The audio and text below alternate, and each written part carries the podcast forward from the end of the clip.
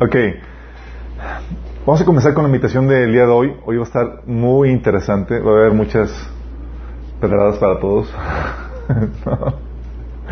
Las veces en las que dices, oh my goodness, ¿cómo no, no nos lo enseñaron antes? Pero vamos a ver. Vamos a comenzar con una oración. También para que el Señor suavice las pedraditas. Padre Celestial, te damos gracias, Señor, porque podemos reunirnos para alabarte, para adorarte en libertad, Señor, y también para poder aprender de ti tu palabra. Te pedimos, Señor, que vengas a este lugar, Señor, que derrames tu presencia con entendimiento, Señor, con revelación de tu palabra, Señor. Habla a través de mí y, Señor, que, que todos salgamos aquí con semillas sembradas, listas para dar fruto, Señor. Bendice a las personas que lo están sintonizando, que puedan también ser bendecidas, Señor, con esta transmisión. Te lo rogamos, Padre, en el nombre de Jesús. Amén. Ok, la publicación ya está en la página. Eh, es, se llama Padres Sabios, Hijos Grandiosos 8. Estamos ya en la sesión 8. ¡Wow! Sí. 8 de 20 sesiones que vamos a... No, yo creo que ya es una ya estamos de las, en las últimas. Um, a los que nos ven, digo, generalmente la me echan carro por los largos de las de los de los talleres o de las temáticas, eh, pero no, yo creo que ya unas dos más y listo, o una más. Um, vamos a ver hoy, estamos viendo la temática de principios para educar a hijos grandiosos. ¿Cómo debe eh, ser la instrucción de los padres hacia los hijos? Eh, ¿Qué dice la Biblia al respecto? Hemos estado viendo una serie, un montón de temáticas. De hecho, las últimas tres temáticas vimos cómo los padres suplen las necesidades de los, de los hijos. ¿Se acuerdan que habíamos visto que nacen con terribles deficiencias? nacen desnudos, nacen eh, con, eh, sin sabiduría, en ignorancia, eh, sin dominio propio, eh, ¿qué más habíamos Con naturaleza pecaminosa, con un enemigo. O sea, nacen en terribles condiciones. y es ahí donde los padres tenemos que entrarle al quite para suplir las necesidades que tienen los pequeños. Habíamos comentado que incluso que esa, esa, ese trabajo de padres es por tiempo limitado. Algunos se dan, ¡eh! Sí, eh, sí, no en serio. No, no, que queramos en nuestros hijos, digamos que, como dice una amiga, sáqueme sangre, ¿no? Eh, sí, es, es un trabajo limitado. Eh, llegas a la mayoría de edad, de ahí en adelante los hijos tienen la responsabilidad de ellos eh, empezar a ver por, ellos mismos y aplicar todo lo que vieron y, y aprendieron en sus casas. Vimos también cómo se suple eh, la importancia de no suplir las necesidades eh, eh, físicas de los hijos, sino el cómo los suples. ¿Se acuerdan de, esa, de, ese, de esa sesión? Fue hace dos sesiones. Habíamos comentado que aumento, la forma en que suple las necesidades económicas de los hijos, transmites una enseñanza que va a determinar si tu hijo es una persona exitosa, eh, productiva en la vida o una persona que no se sabe valer por sí mismo o una persona llena de heridas. También hemos comentado cómo se suplen las necesidades emocionales, un aspecto importantísimo. La mayoría de los papás olvidan que los hijos también tienen necesidades emocionales y no saben cómo suplirlas. Bueno, vimos qué onda con eso, cómo se suplen. Y la vez pasada vimos qué onda con la vara de la disciplina. ¿A quién de aquí le dieron vara? Le dieron así como que azotes, ¿sí? O son de la generación esa de... No. la chancla voladora. vimos cómo se lleva a cabo la disciplina bíblica en ese sentido. La importancia de darla y de darla correctamente. Sí, porque no darla produce efectos negativos y darla incorrectamente produce efectos también negativos. Entonces, es hay que darla y hay que hacerlo bien. Y vimos cómo se lleva a cabo eso. Please, si no lo han visto, véanlo, por favor. Sí. Y hoy vamos a ver qué onda con la enseñanza. Sí la necesidad que tienen los pequeños de conocimiento.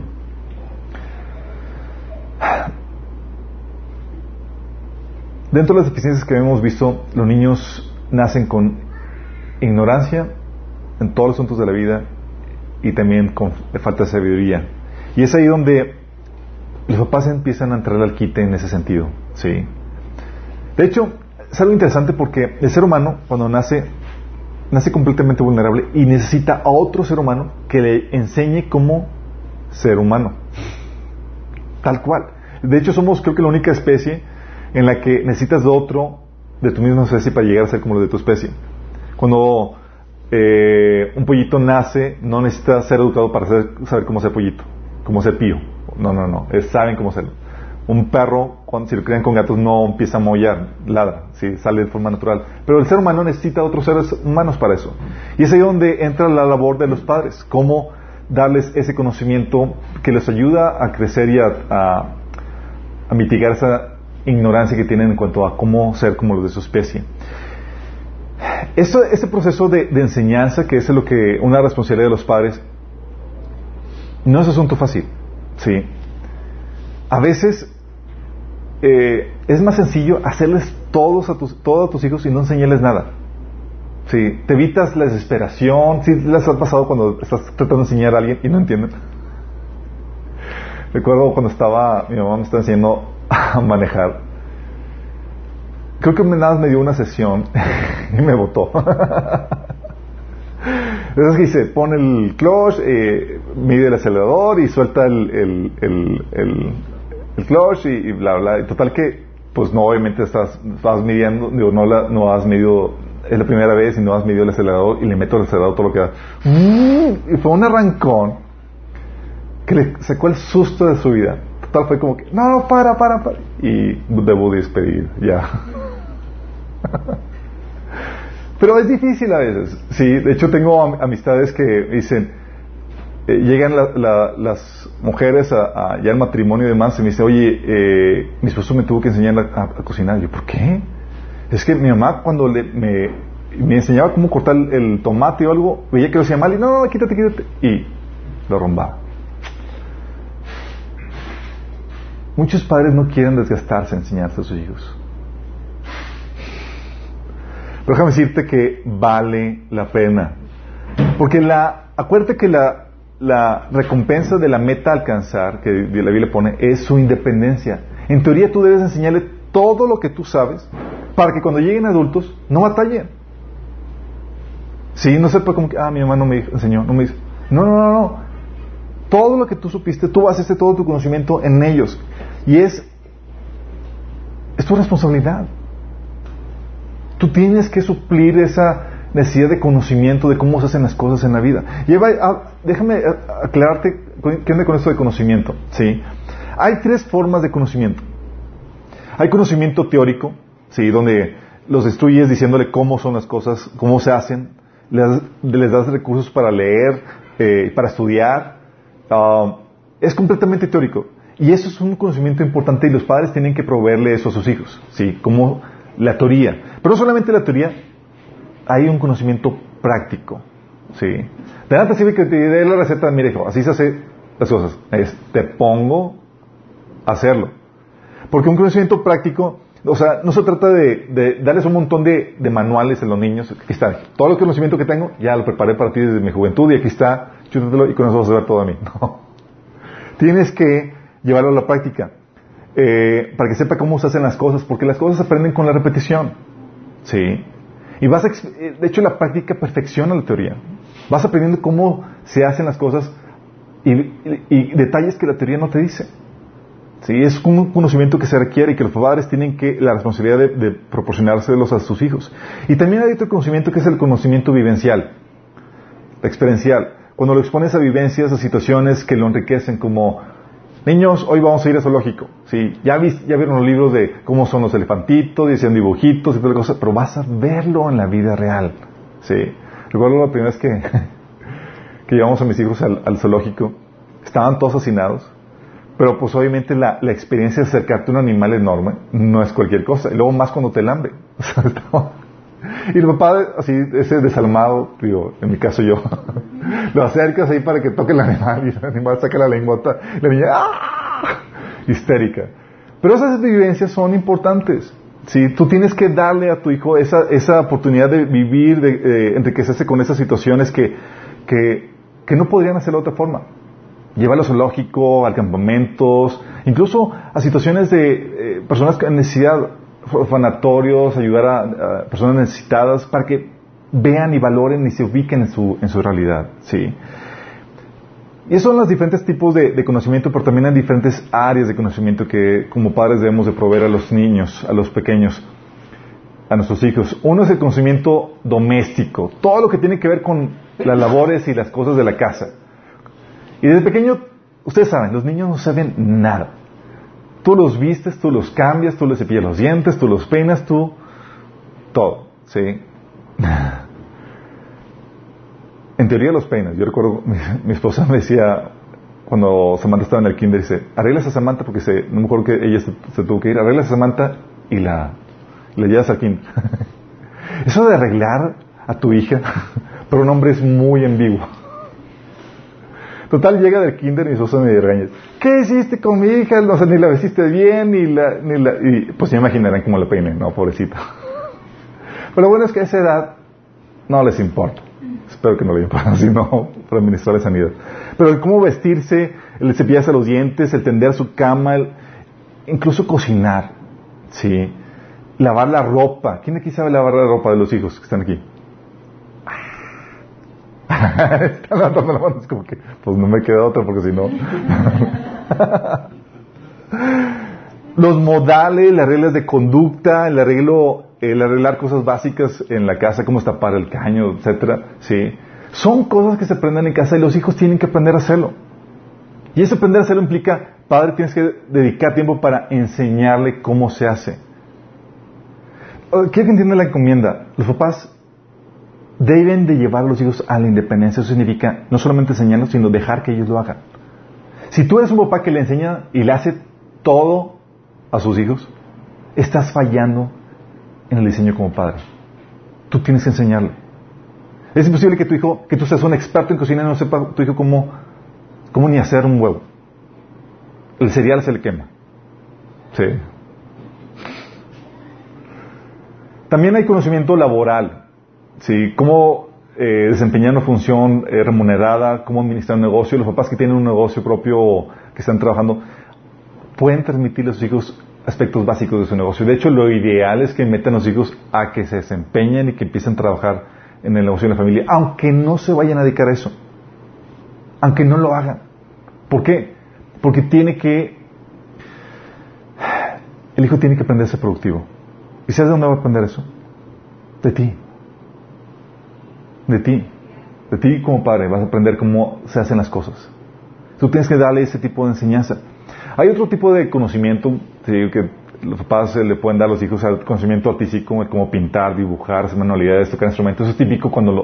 Si estás haciendo homeschooling, se lo vas a dar. Si los niños no, no saben cómo eh, escribir, cómo hacer planos en eso, pero sí saben inmediatamente cómo dibujar y empiezas a hacer ese tipo de, manualidades. También hay conocimiento académico, que los papás tienen la, la responsabilidad de darle a los hijos. Conocimiento académico me refiero a que sepan leer, escribir, ser lo básico de matemáticas, sumar, restar, multiplicar, dividir.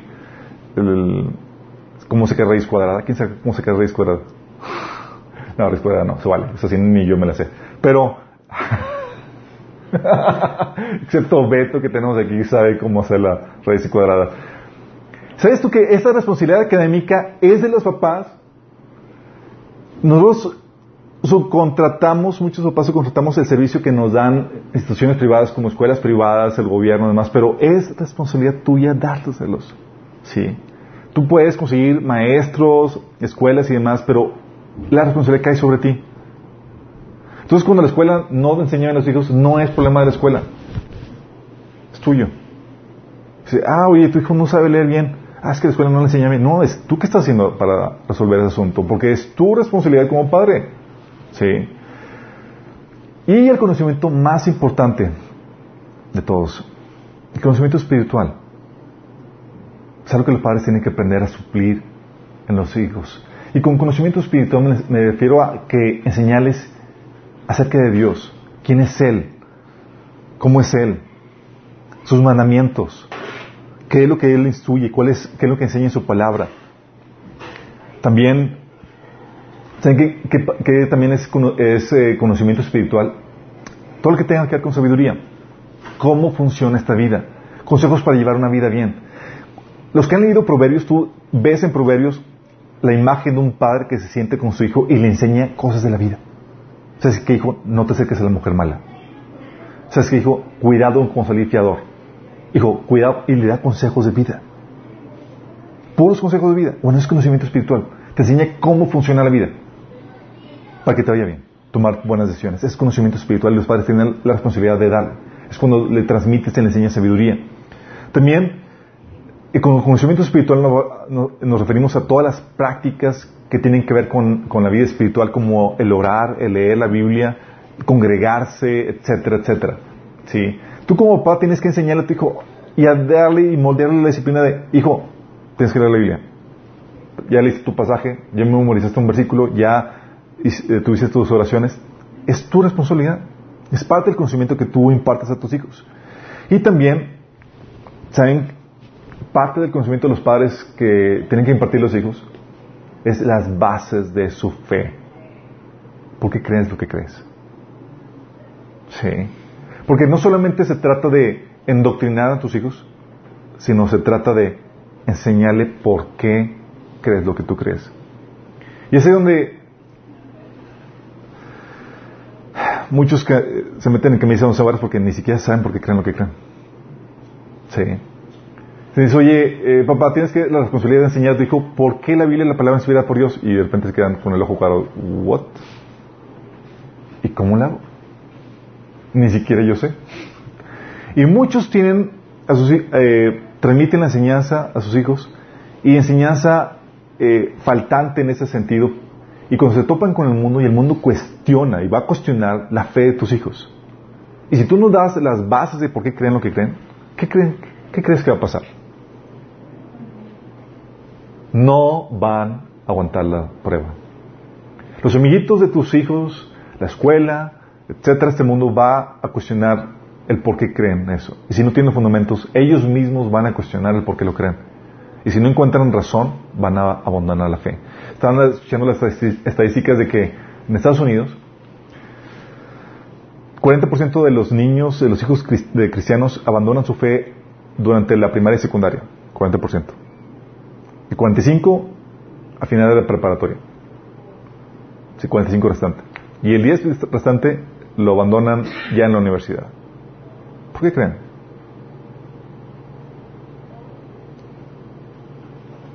Por una falla de los padres a transmitir la enseñanza espiritual de los, a, los hijos. Y con esto, creo que ya estás entendiendo la indirecta, no responsabilidad de los pastores. Entonces, ¿por qué lo traigo a la iglesia? No sé, pero tráelo. no, debes traerlo a la iglesia, pero no, la iglesia complementa la instrucción que tú estás dando a los hijos. Sí.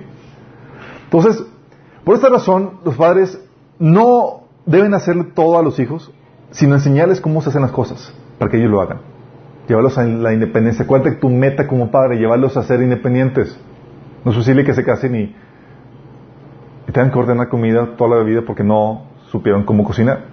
Sí.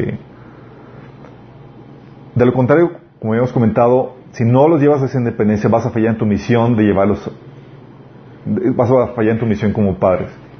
¿Sabes cómo era antes, en los tiempos bíblicos? No había escuela. Los padres literalmente tenían que tomar a los hijos y enseñarles de todo. Y de todo es todo. Ellos eran los que les enseñaban a escribir, a leer. Eh, de hecho, era un requisito el que era un mandamiento que los padres enseñaran eso, porque era un requisito para enseñar los mandamientos de Dios. Deuteronomio 6, eh, versículo 6 a 9 menciona que es responsabilidad de los padres transmitir la enseñanza espiritual. Y habla, y, tú ves en el pasaje que tenían que aprenderlo a leer y escribir para como parte de ese requisito. Entonces los padres tenían que enseñarles eso. Imagínate la responsabilidad. Y en los tiempos bíblicos no solamente aprendían eh, la lectura y la escritura por los padres, sino también que los hijos, los varones, aprendían del oficio de su padre. Acuérdense que vivían una, en una cultura donde los padres se dedicaban a, la, a algún oficio de carpintería o de... de eh, um, ¿Cuál? Alfarero. Alfarero, etcétera, o a la tierra, pero cada quien tenía un oficio que, se, que, realizaba. Y los padres tenían la responsabilidad no solamente de instruir a sus hijos en la lectura, en la escritura y en las cuestiones básicas de, de negocios, sino que también tenían que aprender de su oficio. Si el padre no le enseñaba a su hijo que ande con su oficio, estaba condenándolo a que fuera un organismo bueno para nada improductivo, que no, no, no supiera cómo eh, valerse por sí mismo en la vida. Era así de crucial. De hecho, si saben que Jesús aprendió del oficio de su papá, sí, carpintero. La carpintería era parte de su oficio. ¿De dónde creen que aprendió? No, pues es que vino revelación así del Espíritu Santo y no, su padre tenía, tenía, terrenal le dio la, esas habilidades cuando estaba aquí en la tierra. Los hijos aprendían del oficio de su padre. De hecho, Juan del 5, del 19 al 20, Jesús pone una, pone en palabras familiares para sus oyentes de cómo era la relación entre él y su padre. Para que lo entendieran, lo ponía en, esta sintonía. Fíjate que dice.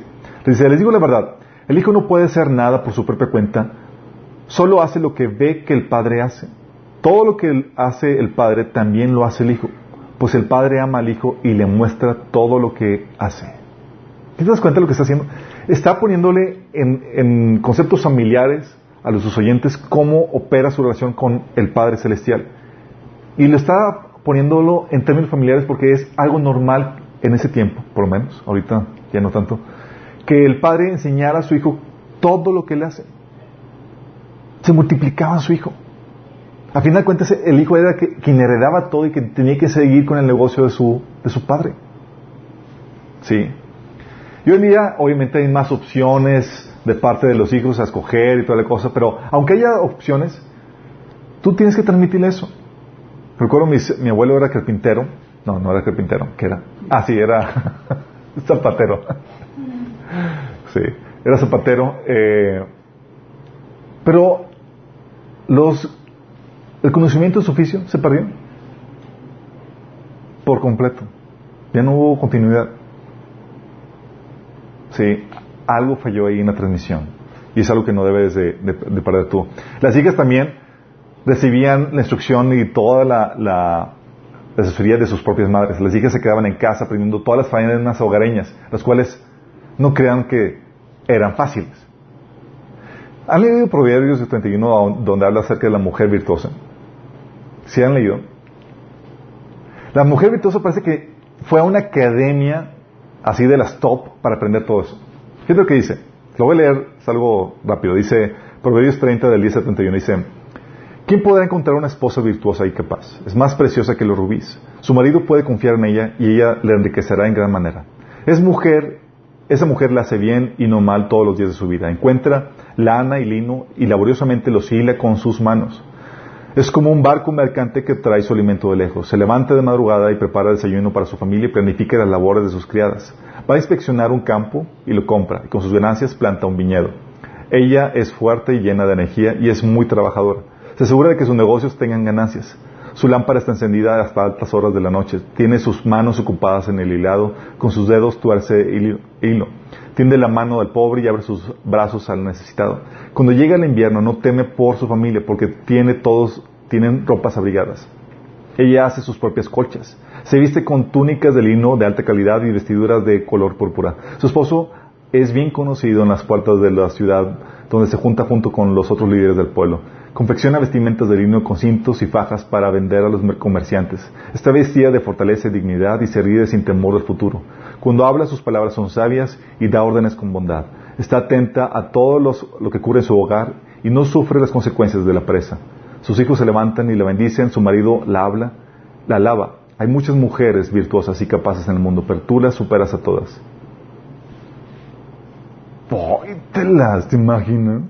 O sea, tiene que aprender qué onda con cómo hacer ropa, hacer negocios, todo el arte de, plantar y todo, coordinar eso, administración. O sea, dices, ¿a qué escuela de negocios fue? ¿Se imagina? Y eso es lo que tiene que aprender la mujer. La mujer virtuosa aquí que ves en Proverbios era el resultado del trabajo de su madre. Sí. Esta mujer virtuosa era el resultado de que su mamá transmitió bien todas sus enseñanzas. ¿Por qué no creen que la mujer virtuosa lo aprendió de la noche a la mañana? O se casó de repente, revelación, unción y supo cómo hacer todo. No. Todo eso era aprendido en casa. ¿Y tú como padre estás haciendo de tus hijas mujeres virtuosas? ¿Estás haciendo de tus hijos hombres productivos? Esta es responsabilidad tuya. dices, pero bueno, tengo la escuela pública, la escuela dominical, grupo de jóvenes. Mira, déjame aclararte. La historia de la escuela pública es reciente. Tiene de 150 a 200 años. ¿Sí? Y propiamente ya firme, como lo conocemos ahorita, fue ese comienzo del siglo XX que comenzó todo esto. ¿Sí? Comienzo del siglo XX, estamos hablando de principios de los 1900. Antes de eso, no se, no conocía nada de esto. Ahorita alguien cuando dice, voy a, educar a mis hijos en casa, están... ¡Ah! Espérame, donde toda la historia de la humanidad así era. Esto es algo reciente, este fenómeno de la escuela pública, donde los padres se desligan completamente de los hijos en, el sentido de la crianza. O tiene de, 150 a 200 años, ya y fuertemente a partir del, principio del siglo XX. Ah, antes lo que se conocía, lo que había, era escuelas técnicas o como sociedades o academias, y eran para unos cuantos, eran los ricos y eran ya cuando eran adolescentes.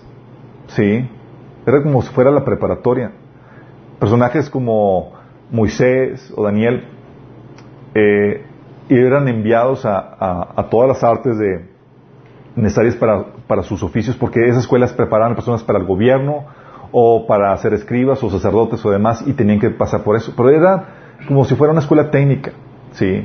No era lo que conocemos ahorita como primaria que se desliguen los padres eh, de la educación de los hijos desde pequeños, sino que ya eran más grandes.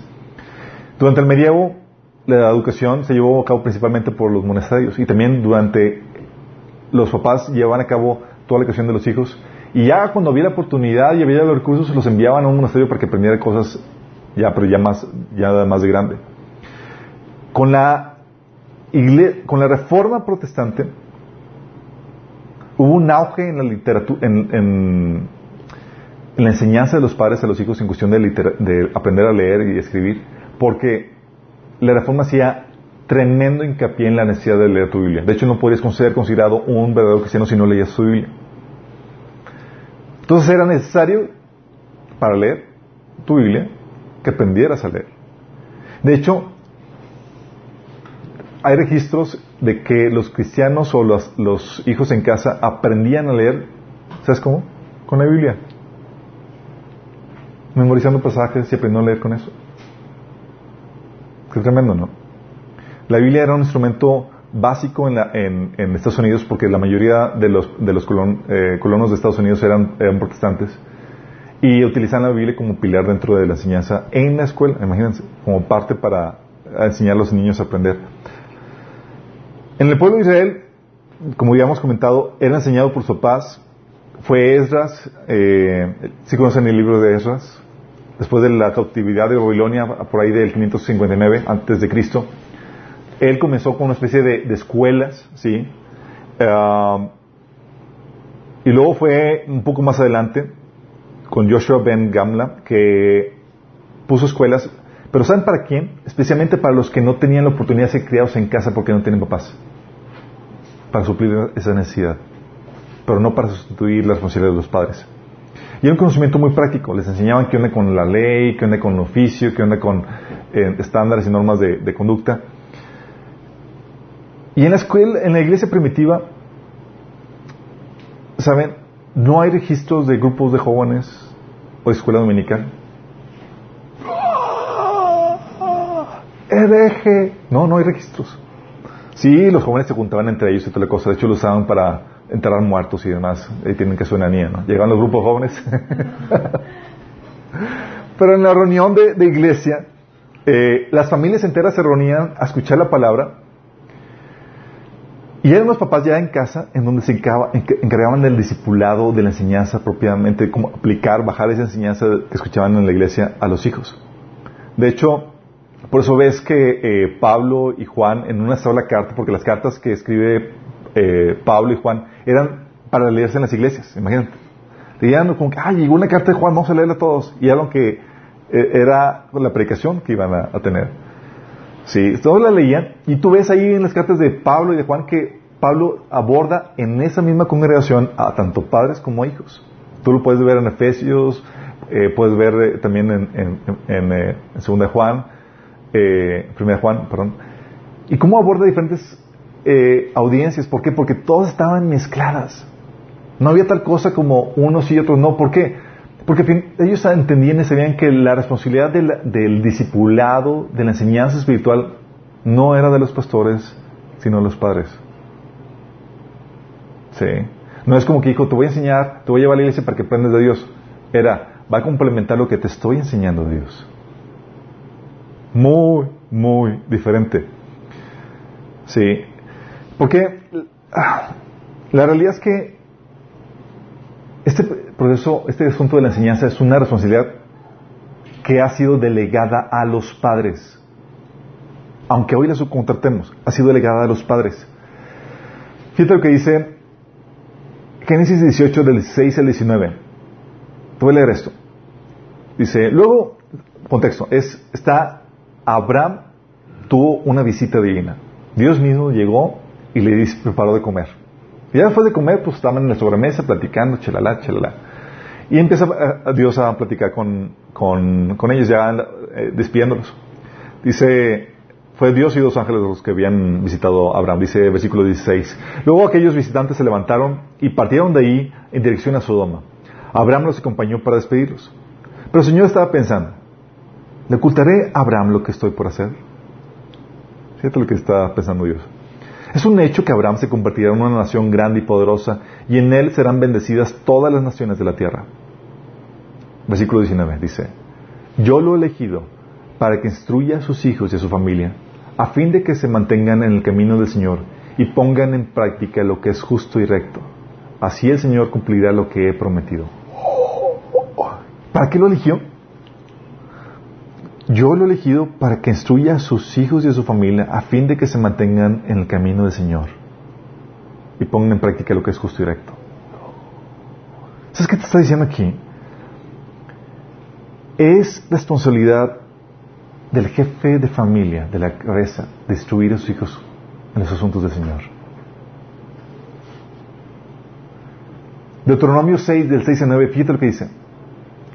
Grábate en el corazón esas palabras hoy que te mando. Incúlcaselas continuamente a tus hijos. Háblales de ellas cuando estés en, el, en tu casa y cuando vayas en el campo, cuando vayas en el camino y cuando te acuestes y, y cuando te levantes. Átalas en tus manos como un signo, llévalas en tu frente como una marca. Escríbelas en los postes de tu casa y en los portones de tus ciudades. O sea, un mandato de quién? De los padres. Está diciendo que enséñaselos a tus hijos. O sea, no era como la iglesia porque te enseñan de Dios. Era, tengo yo que enseñarte de Dios. Instrucción de la palabra. Y luego, porque si acaso no entendiste bien así esta instrucción, te lo vuelve a repetir tal cual. Cinco capítulos después, hay Deuteronomio, capítulo 11, del 6 al 21, dice, otra vez, grábense estas palabras en el corazón y en la mente, átenlas en sus manos como un signo y llévenlas enfrente como una marca. Enséñaselas a sus hijos y repíteselas cuando estén en, en, su casa, cuando anden por el camino, cuando se acuesten y cuando se levanten. En pocas palabras, todo el tiempo. Oye, dices que no tengo mucho tema para platicar con mi hijo. Habla de la palabra es que ya se me acabó el tema de conversión. Discuta un tema de la palabra. Enséñale la palabra. Si te das cuenta del énfasis que dices, ¿cuándo se lo va a enseñar, Señor? Ah, es que en la noche, hijito, tenemos la escuela dominical tú y yo y vamos a enseñar. No, no, no.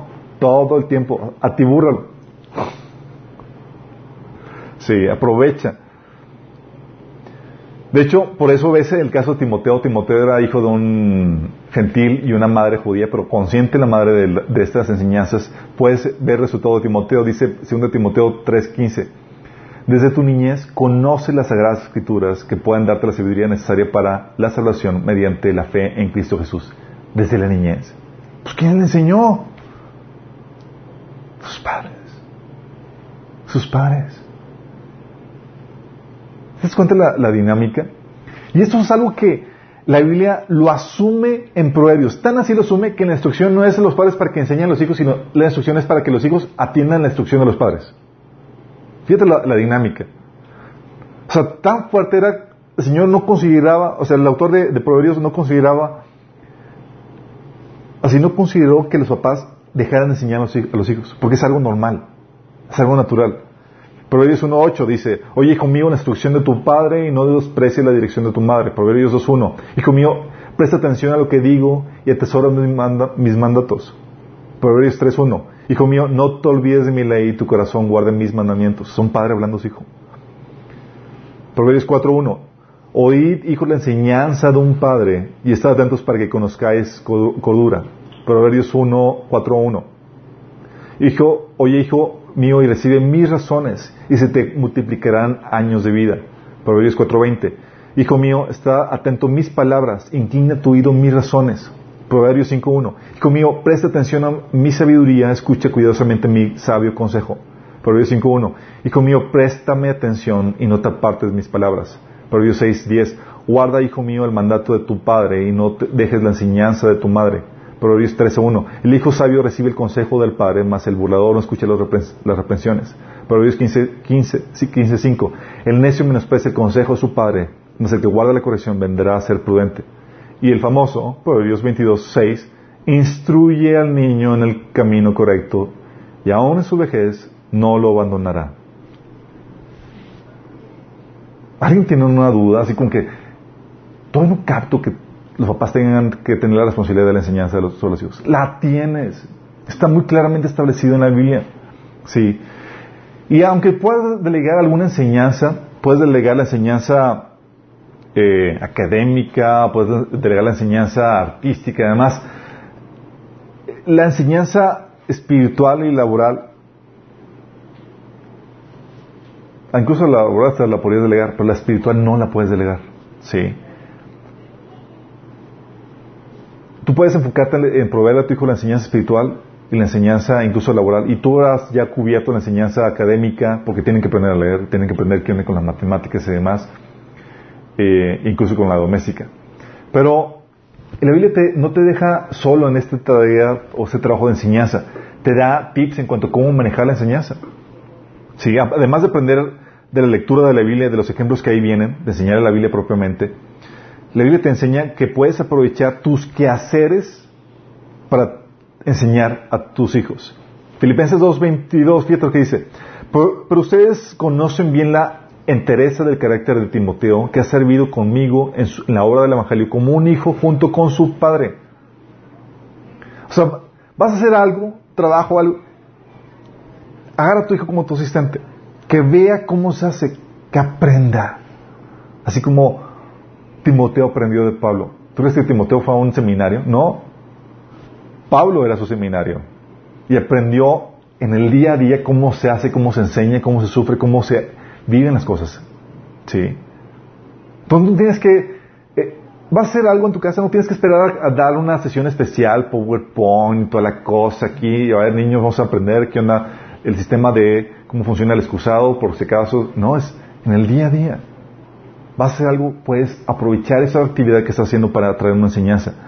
También, en medio de actividades cotidianas, en medio de la convivencia con ellos, es la oportunidad para enseñarles algo. Deuteronomio 11, 19, por eso dice, enseñales a sus hijos y repíteselas cuando estén en casa, cuando anden por el camino, cuando se acuesten y cuando se levanten. ¿Qué te está diciendo aquí? En tu convivencia diaria con ellos, aprovecha ese tiempo de convivencia, de comunicación para transmitir enseñanza. Enséñales algo, que tu palabra con ellos esté llena de conocimiento que estás impartiendo.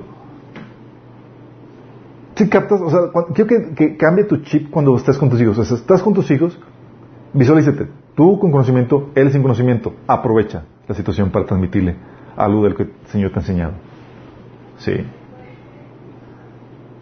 Tres, también puedes enseñarle provocando su curiosidad con rituales y con cosas o costumbres. ¿Sabes qué los, lo, cómo Dios? Dios sabía que los padres iban a ser medio negligentes en esta ocasión. Entonces Dios instituyó ciertos rituales, ciertas celebraciones. ¿Sabes para qué? Para que los hijos en su curiosidad natural, preguntaran.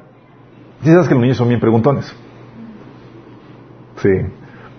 Pero bien, ¿por qué esto? ¿Por qué lo otro? Sí, Dios sabía que los niños son curiosos, por eso, por naturaleza, y lo dispuso así para que aprovecharan, para que aprovecháramos su curiosidad natural para enseñarles cosas. Te lo dijo, te preguntó, aprovecha. ¿Sí? Y dale el choro mareador de tu vida. Qué bueno que preguntes. Y viéntate con la enseñanza. Por ejemplo, en Éxodo 13, 14, 12, 26, Deuteronomio 6, 20, Josué 4, 6 y también versículo 21, habla de cosas que hacían los, los, eh, los judíos ¿Para qué? Para que los hijos preguntaran. Dice el versículo, el día de mañana, cuando sus hijos les pregunten, ¿y qué significa esto? Les van a decir. Sí. ¿Sabes? Algo que hemos aprovechado con nuestros hijos es la curiosidad que ellos tienen. Como estamos haciendo homeschooling, eh, a veces el hijo, en mi Samantha llega, oye, papi, ¿y por qué cambian de color las hojas? Ah, ¿qué preguntas? Y toda la clase de, y biología, ¿cómo se llama? Botánica, gracias. Toda clase de botánica, ahí va de medio, sí. Y te obliga también a ti a aprender. Pero esas preguntas tienes que aprovechar. Sí. Acuérdate, tú eres un maestro puesto para enseñarle en cualquier momento. También puedes enseñarle poniendo el ejemplo de personas. ¿Sabes? Tienes el caso de Proverbios 7, de 6 a 7, donde tienes la imagen del papá que agarra al hijo y dice, ¿sabes qué, hijo? Acabo de conocer a una persona que le pasó y hizo esto. Fíjate lo que dice. Um, mientras estaba junto a la ventana de mi casa, le estaba hablando el padre a su hijo. Mirando a través de la cortina, vi a uno de los muchachos ingenuos, a uno en particular, que le faltaba sentido común. Y empieza la historia a relatar. Sí. ¿Por qué? Porque las personas que conocen nos ofrecen casos de estudio y puedes aprender de su comportamiento y sus resultados. Ah, dijo, ¿conoces el fundamento tal? Bueno, aprende de su vida para que no haga lo mismo. ¿Y viste los resultados? Puedes aprovechar eso. Ves pero dices, wow, este padre sí que aprovechaba cualquier oportunidad para enseñar. O también puedes utilizar ejemplos de la naturaleza. Y eso es genial para niños chiquitos. Bueno, también no, no que otro ahí grandote. Sí, es un excelente, pues es muy llamativo y afianza las enseñanzas profundas que Dios ha puesto por medio de ejemplos en la naturaleza. Proverbio, Proverbio 6, de 7 al 8 te pone un ejemplo. El padre enseñando a los hijos acerca del trabajo. ¿Y sabes qué ejemplo le pone? Dice, Tú, holgazán, aprende una lección de las hormigas. O sea, te lo dice para que cada vez que haces una hormiguita, así sientas que te está rasguñando la conciencia, que te arrepende. Se aprende de lo que hacen y hazte sabio. A pesar de que no tienen príncipe, ni gobernador, ni líder que los haga trabajar, se esfuerzan todo el verano juntando alimento para el invierno. ¿Qué, está, ¿Qué hiciste con el niño cuando le haces eso? Le marcaste la enseñanza. ¿Qué que ve una hormiga? Ya tiene ahí el título de la enseñanza trabajado. ¿Sí? O también puedes enseñar a tu hijo aconsejando. Proverbios 5.1 dice, Hijo mío, presta atención a mi sabiduría, escucha cuidadosamente mi sabio consejo. Vas a a tus hijos, oye hijo, déjame enseñarte, darte el conocimiento de vida. Cosas que he vivido que te van a hacer vivir. Escucha mi consejo. ¿Cómo estamos con eso? También puedes aprender, enseñar a tus hijos delegando, no siendo todo por ellos aventándolos al ruedo. Como lo decía Jesús. Jesús, Marcos 3, 14 dice, y estableció a doce para, que estuviesen con él y para enviarlos a predicar. O sea, no solamente chicos van a aprender, va a haber la práctica, chicos. Sí. Y en Lucas 10, 1 menciona cómo mandó no solamente 12, mandó 70 discípulos. Órale chicos, y se van a ir. Y van a liberar, van a hacer esto, van a hacer lo otro, y los envía al ruedo. ¿Por qué? Porque hay un conocimiento que solamente la práctica te puede dar, tienes que aventarlos. Es como pegarles a tu hijo o tu hija y dices, hijo, al día de hoy tú vas a cocinar, pero vigílalo, sí, porque son... sí, y no inviten a personas así. Recuerdo una vez que mi hermana estaba aprendiendo con, con la cocina, hizo un espaguete verde y me cayó visita un amigo. y bueno, así toda emocionada, así como que, ah, hice de comer y hice un espagueti verde, pero no sé qué cara tenía ese espagueti. Estaba terrible. luego lo comías y estás, sentías que estás comiendo pasto. Así, terrible. no, bebé, este amigo. Así como que, ¿qué me diste de comer? Y yo digo, déjalo, déjalo, mejor espeta el postre. Sí, pero aviéntalas al ruedo. Mi mamá ya lo estaba aventando porque tenía que aprender qué onda con toda esa dinámica. Sí. Tienes una responsabilidad tremenda con tus hijos de enseñarles. Todo lo que tú sabes. ¿Qué sabes tú que tus hijos no han aprendido todavía? Tienes que enseñárselos. ¿O quién se lo va a enseñar? ¿Vas a esperar que él tome los años que te tomó a ti aprenderlo? ¿Cómo piensas al respecto? especialmente en el aspecto espiritual, chicos. ¿Cómo estamos en ese sentido? ¿Quién le está enseñando la palabra de Dios a tus hijos? Porque déjame decirte, no es responsabilidad del pastor. Es tu responsabilidad. Déjame darte un ejemplo en la Biblia acerca del fracaso de los padres sobre los hijos en transmitirles enseñanza. Y eso viene en jueces. Está muy fuerte, ¿sí?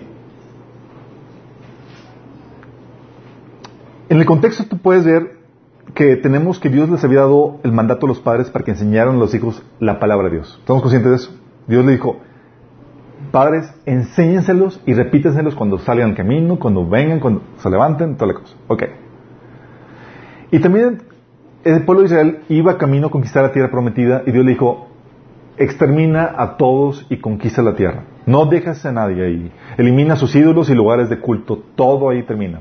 Sí, para que no sean afectados por ellos. Llegan a la tierra prometida y ¿qué creen que hicieron? Desobedecieron y no retiraron la mala influencia de las naciones ahí que se quedaron. ¿Saben por qué? Encontraron que era un medio efectivo para ganar dinero. Oye, en vez de eliminarte, ¿por qué no mejor te saco provecho y te pongo como esclavo? Trabajo gratis. ¿Sí? Jueces 1, 28, también versículo 30 y 33 habla de, esto. Dice, con el tiempo cuando los israelitas se fortalecieron, obligaron a los cananeos a trabajar como esclavos, pero nunca los expulsaron del tierra por completo. Ah. ¿Sabes? La idea de Dios era elimina la mala influencia de tu alrededor para que puedan crecer en un ambiente influenciado por la palabra de Dios. Y no lo hicieron. Y sabes que viene Dios, con ellos se apareció Dios mismo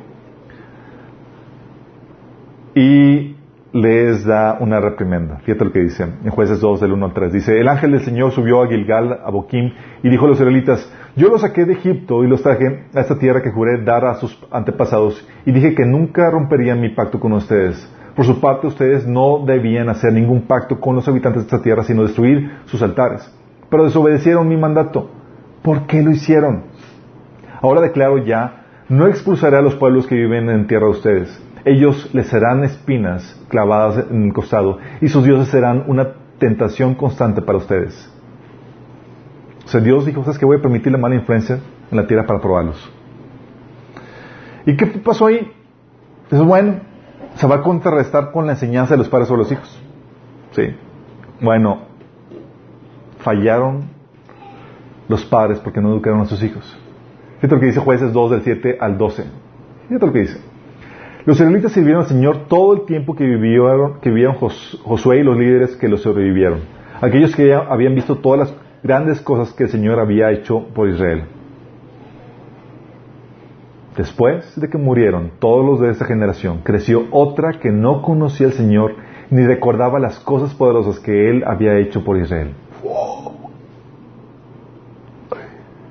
O sea, toda una generación que conocía al Señor, vio los prodigios, milagros ¿Y sus hijos? Nada. En consecuencia, versículo 11 dice, los israelitas hicieron lo malo a los ojos del Señor y sirvieron las imágenes de Baal, abandonaron al Señor, Dios de sus antepasados, quien, quien los había sacado de Egipto, siguieron y rindieron culto a otros dioses, los dioses de los pueblos vecinos, y así provocaron el enojo del Señor. Pregunta, ¿qué pudo haber cocinado ¿Qué, provocó que los padres no transmitieran la enseñanza a la siguiente generación? ¿Qué crees? causa curiosidad, ¿no? Es, oye, Tú como padre viste todo eso, sabías que Dios viste, lo viste en la nube, lo viste en el fuego, en el maná, viste los prodigios, viste milagros. Y no le enseñaste nada a tu hijo. A tal punto que creció sin saber nada de Dios. ¿Cómo o por qué? ¿Por qué creen? ¿Saben cómo se le conocía la tierra de, promesa? La tierra prometida. Se le conocía también como la tierra de abundancia. Mi teoría personal es que se perdieron con todos los proyectos y con todas las cosas que, estaban teniendo, con el, regalo de Dios de la tierra. Oye, nuevos viñedos, nuevos proyectos, la casa más grande, eh, comodidades, ah, todas las cosas que tenían que hacer estaban embelecidos con la bendición de Dios. Hay un pasaje en Romanos 11, 9 que dice que su mesa de abundancia se convierta en una trampa, en un engaño los que, que los lleve a, pensar que todo está bien, que sus bendiciones los haga tropezar y que reciban su merecido. A veces es la riqueza, los papás abandonan la enseñanza, se olvidan de la enseñanza de los, de los hijos, porque se embelecen con el trabajo, hacer dinero, mejor casa, mejor todo. Y le enseñan a los hijos Sí, toda la cuestión laboral, pero se olvidan de transmitir la enseñanza. Así como esta generación. Todos los hijos no aprendieron nada de los padres, porque los padres no le enseñaron. Y luego surgió una generación ignorante. ¿Y esta generación ignorante qué creen que les iban a enseñar a sus propios hijos? Solamente das lo que tienes. Si no tienes conocimiento, vas a dar eso. Completamente en ignorancia. Dice Oseas 4.6, mi pueblo fue destruido porque le faltó conocimiento. Por cuanto desechaste el conocimiento, te echaré del sacerdocio. Y porque olvidaste la ley de tu Dios, también yo me olvidaré de tus hijos. Pero déjame declararte que en tu ignorancia estás transmitiendo enseñanzas, estás transmitiendo con tu conducta, estás moldeando alguna filosofía o algo. Y en su ignorancia no transmitieron la palabra del Señor y los expusieron a la influencia de las naciones que estaban ahí ocupadas.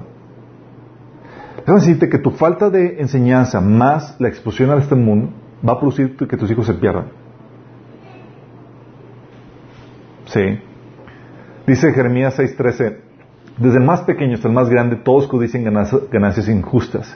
Desde profeta hasta sacerdote, todos practican engaño. Desde el más pequeño. ¿Por qué? Porque lo ven en el ejemplo. Fíjate lo que dice Jeremías 7:18. Los niños juntan la leña, los padres encienden el fuego, y las mujeres hacen la masa para hacer tortas y ofrecérselas a la reina del cielo. Además, para ofenderme, derraman libaciones a otros dioses. ¿Qué creen que estaban aprendiendo estos niños? ¿Qué creen?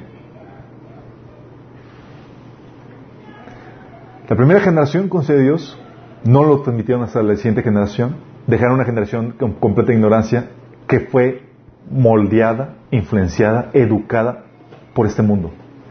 Y por eso tienes israelitas con sus niños, pequeños transmitiendo la misma enseñanza de las naciones vecinas. Todo el asunto de idolatría y demás, de tal manera que los niños juntaban leña y ayudaban a los papás a hacer todo el culto que estaban realizando. Por eso, por algo dice la Biblia en Proverbios 19, digo 29, 18, que sin la revelación de Dios el pueblo se desenfrena. No hay conocimiento, no hay parámetro. Sí, y estamos hoy en día en una situación similar. No podemos deshacernos de la gente del mundo, igual que los israelitas, a partir de la, de condena. Sí. Pero los padres son los que contrarrestan la cultura del mundo en los hijos por medio de su enseñanza. Por algo dice la Biblia que no se molden al mundo actual, sino sean transformados mediante la renovación de su mente. Así podrán comprobar la voluntad de Dios que es buena, agradable y perfecta. Tus hijos son tus discípulos. Si tienes conocimiento de Dios, es tu responsabilidad transmitirlo. Si no lo tienes, es tu responsabilidad obtenerlo. Y si lo delegas, y si lo delegas, hay varios riesgos que tienes que considerar. Uno, existe el riesgo a que te desafanes por completo. Existe el peligro que sumas que, por ejemplo, en, conocimiento espiritual, que la enseñanza que están recibiendo en la iglesia es suficiente o es buena. Sí. O que cuando la instrucción de la, iglesia es complementaria a la tuya, no la sustituye. Y no puedes asumir que estás aprendiendo, que estás aprendiendo lo correcto, sino que tienes que supervisar todo lo aprendido. O sea, tienes que, entender que tienes la orden de Dios para que lo hagas tú como padre.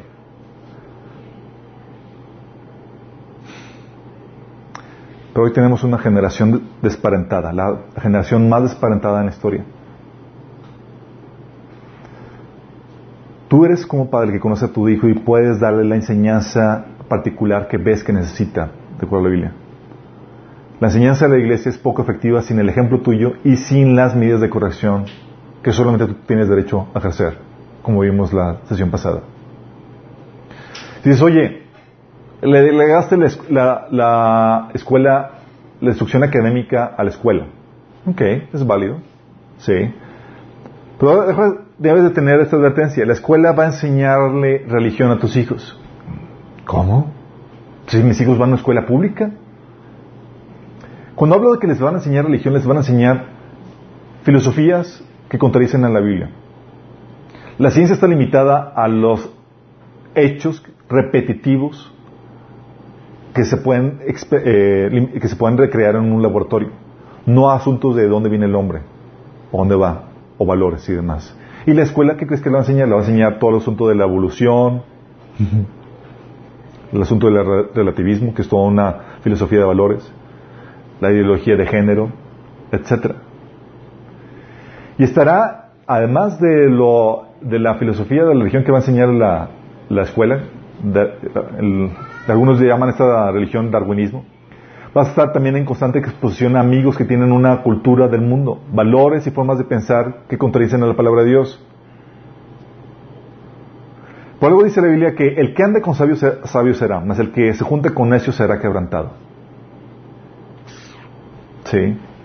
Las malas compañías corrompen las buenas, las buenas costumbres, el buen carácter, dice 1 Corintios 15, 33. Y si lo mandas a la escuela, entonces tienes que considerar qué estás haciendo para contrarrestar la influencia del mundo. ¿Se acuerdan cuando vimos la primera sesión, cuando hablamos de lo que decían personajes como Hitler, Platón y Loyola, de que dame a tus hijos para yo educarlos? ¿Se acuerdan? No, no estudio me decía un, señor, decía, oye, pero hay películas que tienen mensajes subliminales de cosas, y no sé si enviar a mis hijos a, a dejarlos ver esas películas o no yo. Ver unas películas. Tus hijos están inmersos en este mundo. Van a la escuela, aprenden una filosofía, se exponen a los amigos. ¿Qué estás haciendo tú para contrarrestar eso? Por eso es importante que tú tengas un discipulado con ellos para que tú les transfieras tus valores, tu filosofía y para que puedas contrarrestar la, influencia de este mundo. Que les enseñes asuntos de las bases, fundamento de la fe. ¿Por qué creen lo que creen? Estaba platicando con un hermano, me decía, estaba en crisis porque sus hijos estaban abandonando la fe. Pero dice, ¿por qué? ¿Sabes por qué? Porque en la escuela están cuestionando acerca de la, de la Biblia. En un mundo secular no tienen ninguna consideración por la palabra de Dios. Entonces, que, que venimos de la evolución, que la Biblia no es verdad, etcétera. Entonces ellos están cuestionando, él empieza a cuestionar, no tiene fundamentos, ¿y qué creen que pasa? Bye bye, la fe. Tienes una, también la, opción de no solamente discipularlos, enseñarles los fundamentos de la fe, sino hacerles, enseñarlos en casa. Hay un movimiento hoy que está teniendo lo de homeschooling también tienes que tener la advertencia, si tú delegas esto, que se puede transmitir como a tus hijos como que si no me importas. Como que no me importas, ¿sí? Para muchos la escuela es un medio de librarse de los niños. ¿Han visto los, los dibujitos de que ya la época de, de comienzan las clases, los niños todos tristes esperando que vienen los papás? Sí, así de crítica la cosa. Entran niños, hoy en día las escuelas están criminales, o sea, entran niños a las 7 y regresan a las 4 pm, tengo entendido. Entonces, wow. O sea, ¿qué oportunidad te da a ti como padre tomarlos y tú enseñarles? Te lo están tomando y es como que nosotros aquí vamos a hacernos cargo. Bye. Sí. Pero ah, no solamente eso podría estar bien si lo contrarrestas con tu discipulado, con tu influencia. Pero la problemática es que a niños que lo toman a mal porque, oye, junta de, padres y el padre ni se parecen. La maestra manda a llevar a los papás y ni siquiera les, importa. O ¿cuándo tomaste el tiempo para sentarte con tus hijos y enseñarles algo? Sí. Los niños pueden tomar la escuela como una especie de abandono. Personas maestras llegan con nosotros y nos han platicado de cómo los papás, muchos papás ni siquiera van a la punta familia y los niños dicen, no, es que mi papá realmente no le importa. No le importa. Hay muchos padres que anhelan que los niños empiecen a la escuela porque ya no los aguantan en casa. Hablando de síntomas de una mala educación en, familia. Y aparte, la otra advertencia es, ten cuidado con la impracticidad de la universidad. Déjame aclararte esto. Muchos papás piensan que la universidad prepara a los hijos para una vida laboral y para que tengan éxito en la vida. Tal vez en algún tiempo fue así. Ahorita ya no. Ahorita muchos salen de la universidad y están trabajando en trabajos que nada que ver con su profesión, porque la situación económica no son las mismas de anteriormente. Antes los papás dejaban sus oficios, les dejaban, no les enseñaban los, eh, los, padres a sus hijos sus oficios porque ganaban mejor como profesionistas. Ahorita sabes qué está pasando al revés. Ahorita están tratando de aprender oficios para tener su propio negocio porque las condiciones laborales están de lado.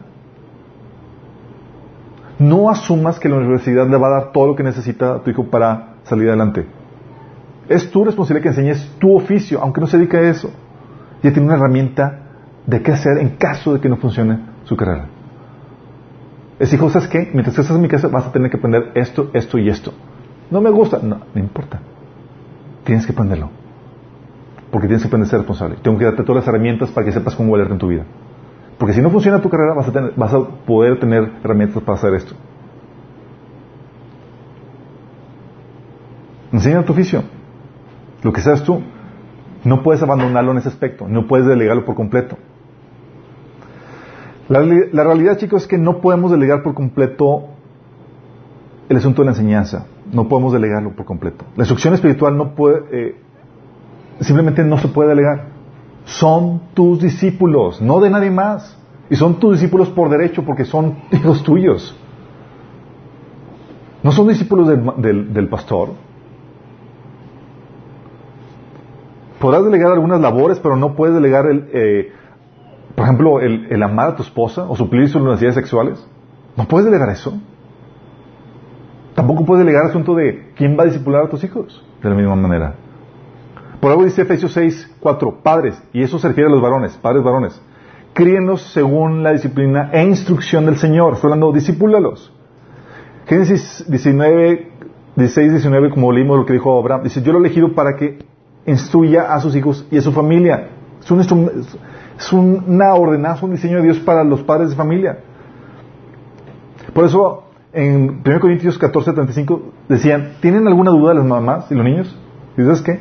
Pregúntaselo a papá en la casa. Le pones demandas para que aprenda. Eso te va a dar un entendimiento de por qué en las conversiones en la Biblia siempre se contaban a los varones mayores de edad. ¿Sí te has dado cuenta? Oye, se alimentaron a tantas personas. ¿Y sabes a quién contaban? Contaban a los varones mayores de edad.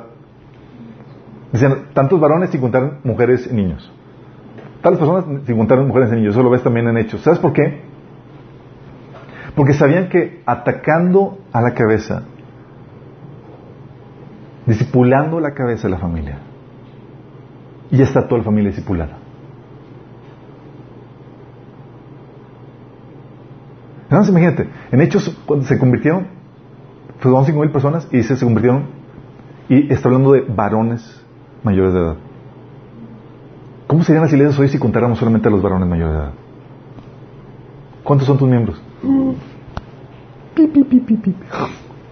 ¿Se imaginan? ¿Por qué? Porque ellos tienen la responsabilidad de multiplicar. Tú tienes la responsabilidad de multiplicarte con ellos.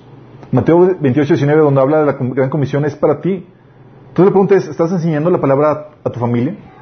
¿O ya abdicaste la responsabilidad? ¿No te sientes preparado? Al igual que los, israelitas hemos fallado, chicos. Hemos dejado que el mundo disipule a nuestros hijos por medio de las escuelas, con currículums humanistas, amigos con valores y filosofías del mundo y la industria del, entretenimiento. Le están bombardeando continuamente a tus hijos. ¿Y tú qué estás haciendo para contrarrestarlo? ¿Tú crees que la hora de iglesia aquí es suficiente? tienes que tomar medidas al respecto. Antes de, antes la enseñanza fluía de forma normal porque los hijos vivían todo el tiempo con los padres y en la convivencia normal los padres transmitían la enseñanza. Hoy, en cambio, tienes que buscar un tiempo con ellos. Hacer una cita con ellos, de tantas actividades que hay. Tienes que buscar un tiempo, espacios para estar con ellos y impartirles ese conocimiento espiritual. Eso implica cambiar tus rutinas, capacitarte, tomar tu, eh, tomar tu caminar, tu crecimiento con el Señor en serio. Porque eso es responsabilidad tuya.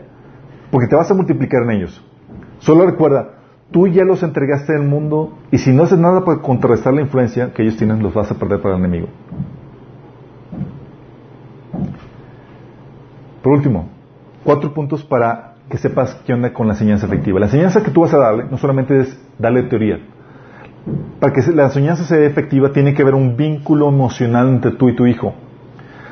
Miqueas 4.6 menciona que volverá el padre, el corazón de los padres hacia los hijos y el corazón de los hijos hacia los padres, hablando de que tiene que haber un vínculo emocional. Habíamos visto que si no suples las necesidades emocionales de tus hijos, pierdes la influencia que puedas tener sobre ellos. Porque no solamente es transmitir conocimiento, tiene que haber un vínculo emocional.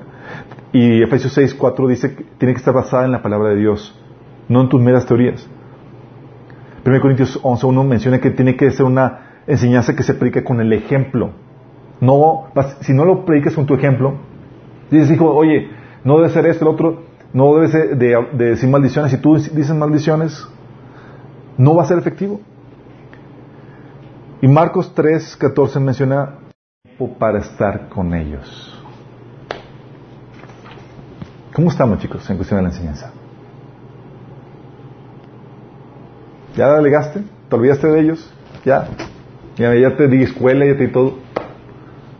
¿Really? Es tu responsabilidad que estén aprendiendo. Es tu responsabilidad que aprendan lo correcto, que asegúrate que aprendan lo correcto. Vamos a pedirle al Señor que nos ayude en esto. Necesitamos que Él nos dé las herramientas y ponga nosotros el querer como el hacer para llevar a cabo esta gran tarea. Para que no suceda lo que sucedió con los israelitas. Y ahí tenemos ese pasaje en Jueces, capítulo 2, como advertencia de nosotros si fallamos como padres en instruir a nuestros hijos. Porque tú puedes dar la instrucción, pero tú puedes darle, dejar a tus hijos a que sean instruidos por el mundo. Y vas a hacer lo mismo. Van a aprender todas las costumbres del mundo. Y van a abandonar la fe.